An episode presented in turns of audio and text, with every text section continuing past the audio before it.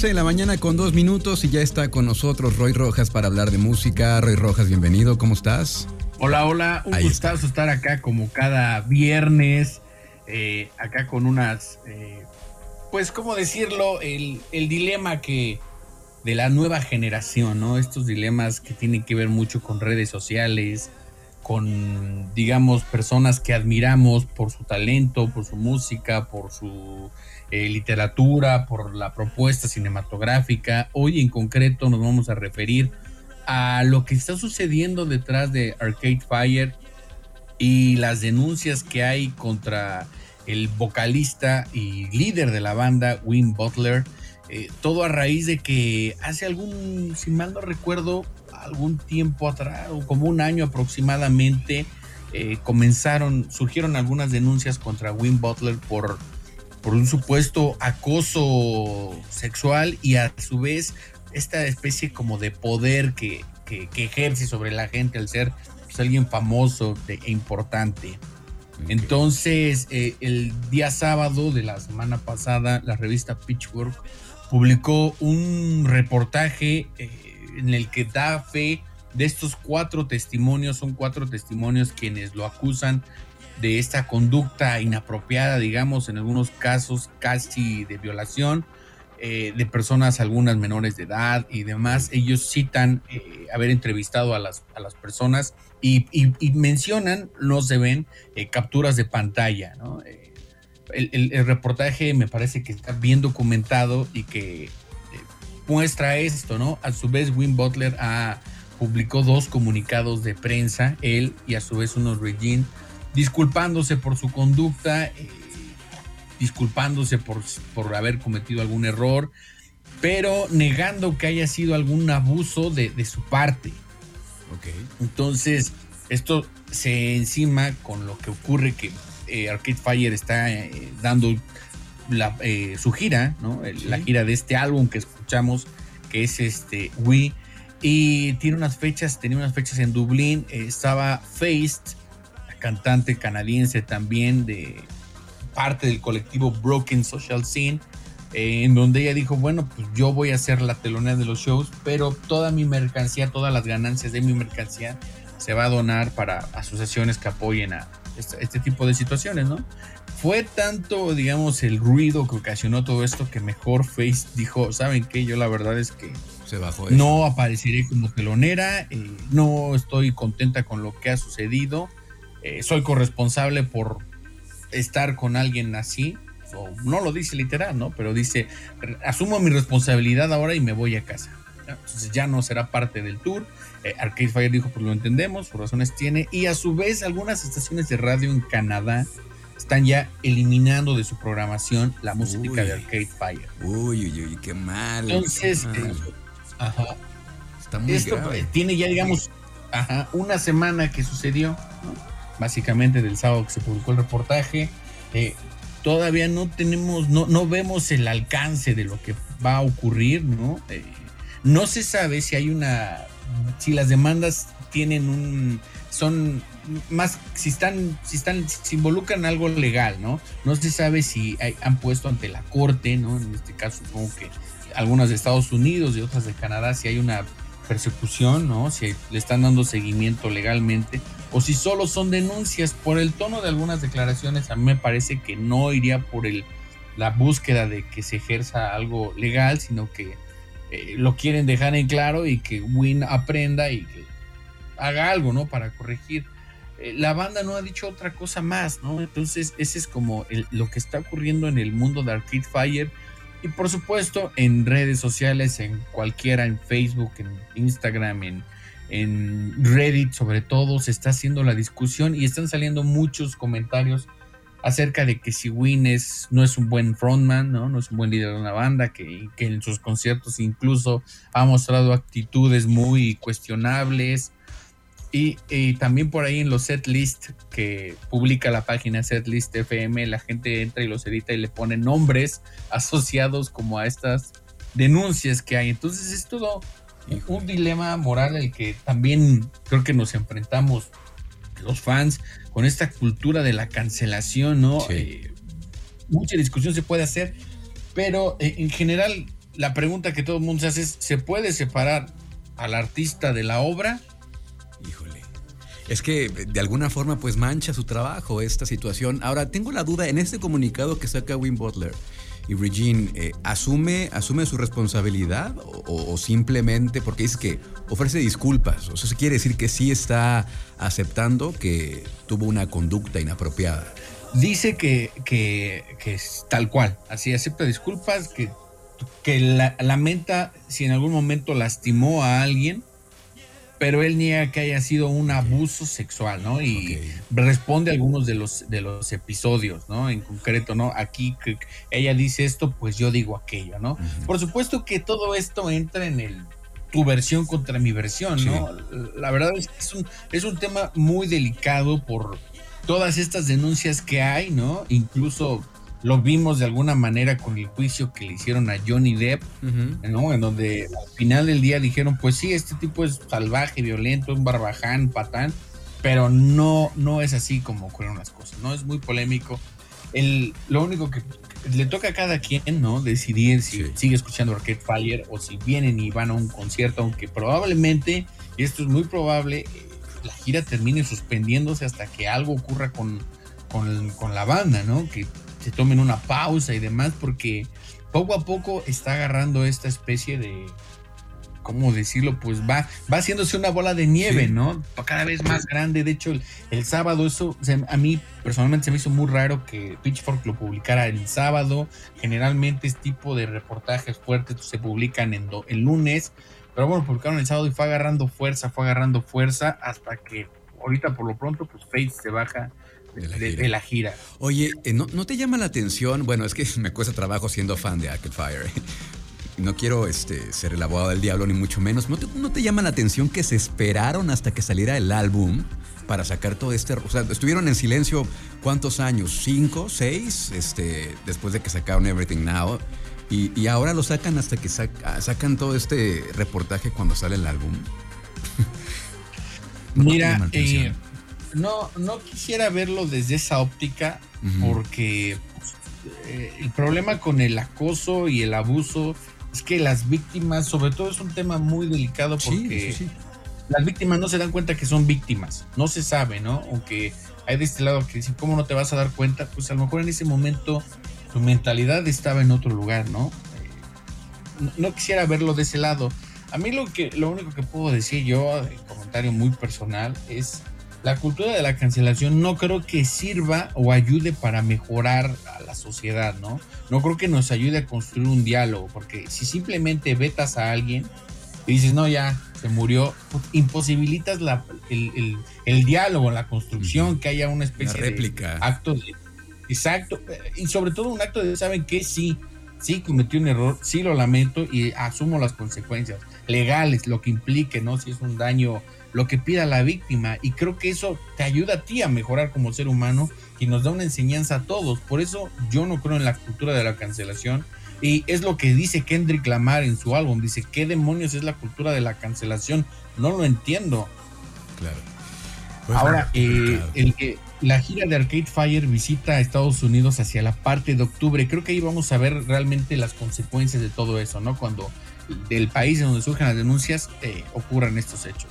Si es que no se cancela, ¿no? Como dices, que como, todo esto va creciendo. Ahora, también por acá eh, hay algo que comentar de en la misma línea de Rai, ¿no? ¿Qué, pasa con este proyecto de Rai? Así, un proyecto que contrasta con lo que se, le acusa, ¿no? Es una música muy bonita, muy, hasta cierto punto, medio romántica, ¿no? Eh, tiene ese carácter ahí como muy, muy sensual. Bueno, hace un par de, años, el año pasado, denunciaron, ¿no? La ex esposa del líder del proyecto de Michael Milos, eh, conductas inapropiadas, abuso sexual y demás, Ahora este año él regresa a la demanda porque es difamación. Entonces, eso es, eso es la nota hoy. Eh, habrá que ver también en qué termina esto. Mientras tanto, creo que se van contaminando los... Sí, pues la, la música, ¿no? Sí, claro. Sí. Bueno, pues qué lamentable y ojalá que, bueno, pues que, la justicia haga lo que, lo que le toca y, como dices, eh, que no se vuelva esto en un linchamiento público, porque pues ahora con las redes sociales así se, así se quiere hacer justicia, entre comillas, eh, linchando en las redes sociales. Pero bueno, vamos a ir una pausa todavía. Bueno, apenas vamos a comenzar con los estrenos después de todo esto que está compartiéndonos Roy Rojas. Iremos a, una pausa y seguiremos con estrenos musicales aquí en el viernes de Nueva Música con Roy Rojas. Estamos en arroba bajío, así que no le cambien que ya regresamos. Estás escuchando, estás escuchando Trion Live.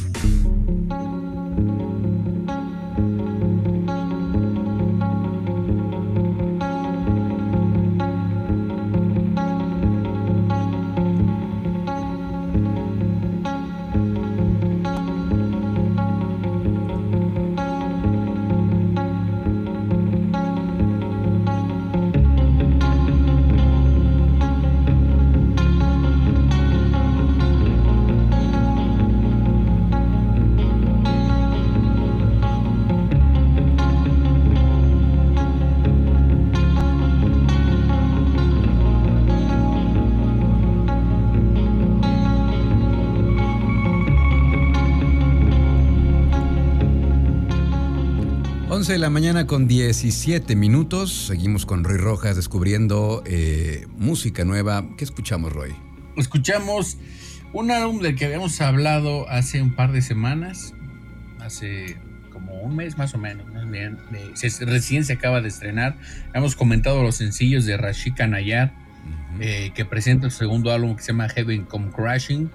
Y finalmente se estrenó y es lo que esperábamos, ¿no? Eh, bueno, al menos yo creo que como anécdota personal lo voy a contar. yo la descubrí ya estando en mi tercer contagio de COVID, aislado. Entonces, la verdad es que fue casi terapéutico y, sanador en muchos sentidos, ¿no? Sí, suena Lo disfruté mucho. Y creo que cualquiera también, eh, que no, no, es necesario que tenga COVID, pero lo puede disfrutar, ¿no? Habíamos hablado de este proyecto ambiental de música electrónica que combinaba mucho eh, las guitarras, ¿no? Básicamente su propuesta en su debut eran las guitarras de, de, construidas, literal, había jugado con ellas de, unas maneras increíbles, ¿no? Acá se vuelve un poco más electrónico y un poco más dance y un poco lo decíamos, ¿no? Suena un poco a cierto punto al, al primer M83, ¿no? Al que era con estos ambientes oceánicos, hasta cierto punto combinando la violencia del, sonido con la melancolía, ¿no? Y el álbum va sobre ese tono y justo, ¿no? Tiene ese, toque. Eh, ella decía que la idea del álbum era para escucharse en un periodo entre las 5 y las 9 de la mañana, ¿no? Oh, Como cuando vas saliendo de, la fiesta, ¿no? Cuando dices, ya me voy a mi casa y para escucharlo en el trayecto y tiene, tiene esa vibra, ¿no? Eh, incluso el tema que proponemos pues, se llama así El precio de la serenidad, ¿no? Entonces es un álbum padrísimo. Eh, coincide, debo decir que coincide, hoy aparece reseñado justo en la revista Pitchfork y le dan este la, mención de, lo mejor de esta semana, ¿no? Entonces es una, es, una muy buena propuesta, escúchenlo y ahora les guste mucho, Luis. ¿De qué nacionalidad es Rashid Kanayar? Es estadounidense con ascendencia hindú. Ok, sí, volvemos lo que habíamos platicado la semana pasada, ¿no? Esta mezcla eh, de culturas este, que queda como resultado de estos nuevos sonidos. Suena, suena muy lindo. Vamos a escuchar entonces esto. The Price of Serenity, que es la primera recomendación que nos trae Roy Rojas aquí en este viernes de Nueva Música en Trion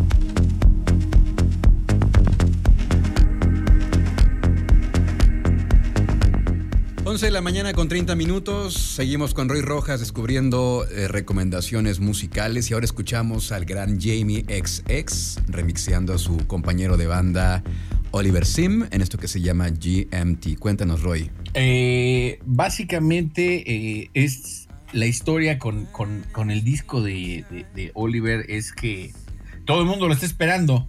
No sé, pero ha creado mucha expectativa porque es su álbum debut y de alguna manera los tres integrantes han tratado de construirse una identidad aparte de del proyecto de DXX. Si me preguntan, creo que nadie lo ha conseguido. ¿eh? O sea, tú escuchas una canción de Jamie X y sí suena diferente, pero también parte de ese sonido está en DXX.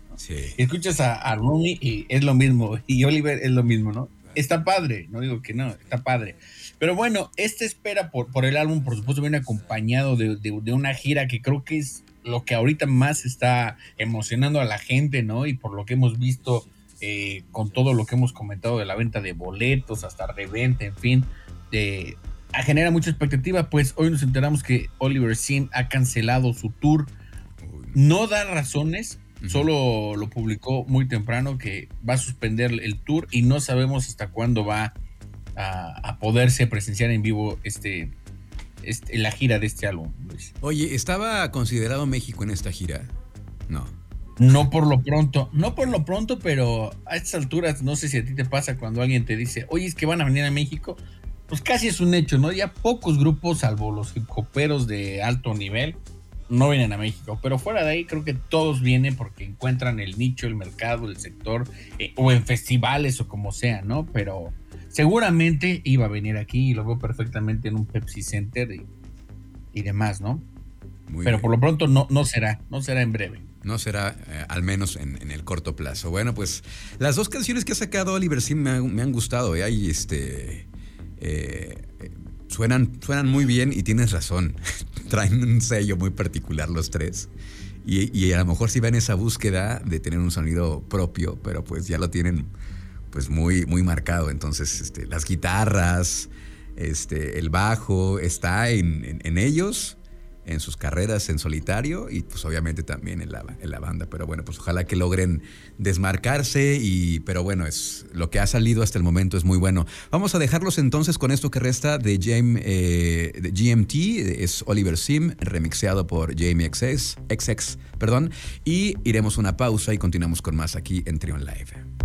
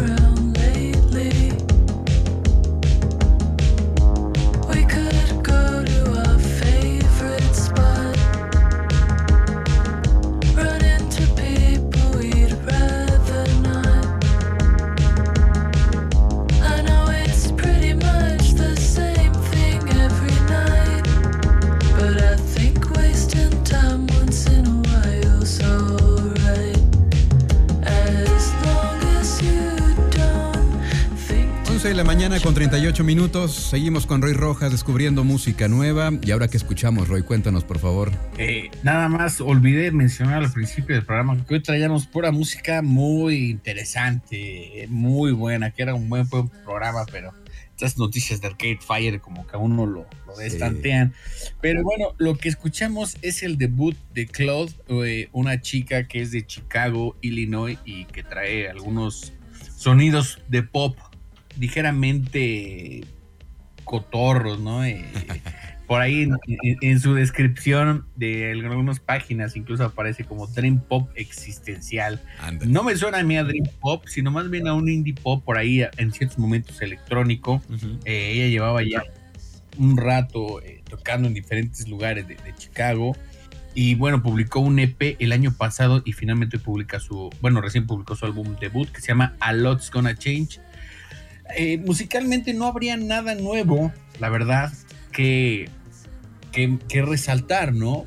Pero es más bien lo que hay detrás, ¿no? Creo que eso es lo que, lo que a veces nos olvida eh, cuando escuchas un disco o algo, dices, ah, eso suena a otras cosas, sí, pero lo interesante es lo que ella está diciendo con su música, ¿no? Eh, el álbum es justo lo que ella le está viviendo en sus 20, ¿no? Eh, de hecho, el, tema debut se llama, el, primer tema se llama Veintitantos, y, justo dice, eh, los 20 son un año muy difícil, ¿no? Eh, es la primera década en que esperas ser un adulto, es una década donde te, estableces tus prioridades, te toca crecer, madurar, viene mucho dolor y también hay cosas buenas, ¿no? Pero es un, un periodo difícil. Sobre esto, algo de esto, no sé si recuerdas, hablábamos la semana pasada con Muna Ileway, en la que ella hablaba de una fiesta que tuvo a los 27 años. Este es diferente, ¿no? Sí, son, sí, es, como esto, ¿qué, qué, me está ocurriendo, ¿no? En, este cambio de, pues, de décadas, ¿no? Eh, y, eso está acompañado de, de, un, de, un, de un pop, hasta cierto punto, medio electrónico también, ¿no? Es como, como un pop electrónico, por así decirlo, indie, ¿no? No tiene estas explosiones musicales, ni esta gran hiperproducción, ¿no? Pero es muy, sobre todo es muy, creo yo, reconfortante, ¿no? Y son de estos álbumes que justo puedes hacer un, diálogo, ¿no? El otro día, eh, brevemente, escuchaba a una artista pop mexicana que yo decía, ¿de eso qué dice? O sea, no está diciendo nada, ¿no? No está hablando de ella, está hablando de otra cosa. ¿Quién sabe de qué? Pero puede, la gente le puede escuchar y tarea, ¿no? Pero creo que esta, esta, música que habla del artista y te está diciendo algo, uno puede crear un vínculo y sentirse bien, ¿no? entender y, que, identificarte. Situaciones más personales, ¿no? Y plasmadas en una canción. Eh, bueno, pues vamos entonces con esto que es que ella define como dream pop existencial y Roy Rojas lo define como un pop cotorro. esto es claustrofobia aquí en el viernes de nueva música en Trion Live.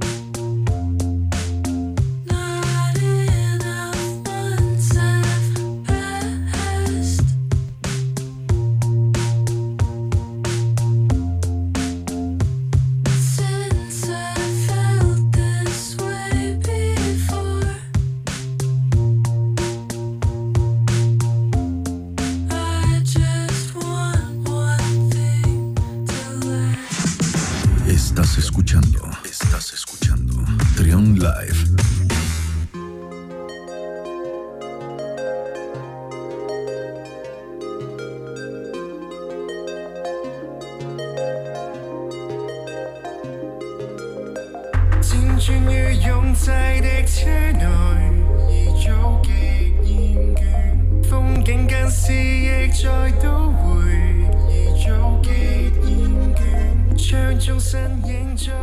De la mañana, 46 minutos. Estamos descubriendo música con Roy Rojas. ¿Y qué es lo que estamos escuchando, Roy? Desde Hong Kong para el Bajío de, la, de, México, escuchamos el debut de Finger Gap con su vocalista muy carismático, eh, Fedor Yuri, que él nació en Kazajistán. Eh, este proyecto está con sede en Hong Kong y el, hoy, eh, Malvin hace unos días presentamos su álbum debut que se llama Shan Chan 160. La razón del, nombre es porque el 160 es la velocidad a la, que, a la que corren casi todos los beats en sus canciones. ¿no? Eh, básicamente es como una especie de respuesta a la música que, premia en, en, Hong Kong, que es como unas baladas románticas muy lentas. Entonces ellos dijeron, nosotros vamos a hacer algo muy frenético, muy veloz, ¿no? Y que corra 160 bits por minuto. Y, además, muy, aquí sí creo que queda mejor la palabra cotorro, porque tienen toda esta estética de sonidos medio de videojuegos, de, cajas de, música, ¿no? Toda esta, eh, de pronto se puede sentir hasta saturado de, elementos eh, musicales, ¿no? Como, como lo hemos escuchado con Chai, grupo de Japón, tienen un poco ese parecido de ese tipo de, de estética, eh, a mí me parece algo muy divertido. Sobre todo eso, ¿sabes? Es que algo muy divertido. Eh, ahora sí que es difícil entender de qué se tratan las letras, pero por lo que hemos leído, es, todos son letras románticas, ¿no? Son, son toques muy, muy de, de dedicación, ¿no? De dedicar y todas estas cosas. Entonces, es algo creo que muy distinto a lo que estamos habituados, ¿no? Y que uno, este tipo de, cosas a mí lo que me gusta, es así como el anterior álbum te ayuda como a entender a alguien más que te permite incluso entenderte, esto te ayuda a ver qué está sucediendo en otras partes del mundo, ¿no? ¿Qué, qué, qué está ocurriendo, ¿no? Entonces, eso a mí me parece algo muy, muy, sobre todo muy interesante y uno donde aprende uno mucho. Oye, ¿cómo se llama la canción que, propones? Porque a mí no me aparece el título en, inglés o en español. Se llama Wandering in the Dark. Ok, vamos a escucharlo entonces. Esto es la recomendación de Roy Rojas, Finger Gap, aquí en Trion Live.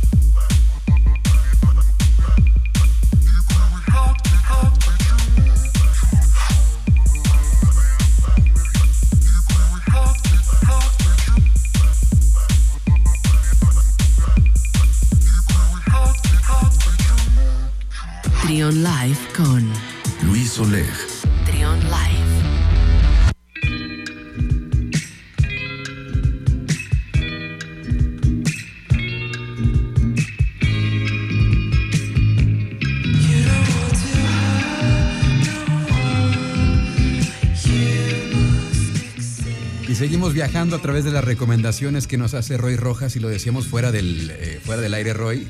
Hemos tenido un- una colaboración con mucha, pues muy internacional, primero con, con las demandas de los canadienses y luego fuimos a- con esta chica, Rachika Nayar de, de origen hindú y luego fuimos a Chicago con Cloud y luego fuimos al Reino Unido con Oliver Sim y Jamie XX y luego fuimos a Hong Kong con Finger Gap y ahora nos estacionamos en Los Ángeles con la música de Vinyl Williams. Cuéntanos, Roy, por favor. Fíjate lo que son, ahorita que lo mencionas, eh, pues así ya es el mundo, ¿no? Nos hemos dado cuenta que está, estamos multi, estamos culturalmente interconectados.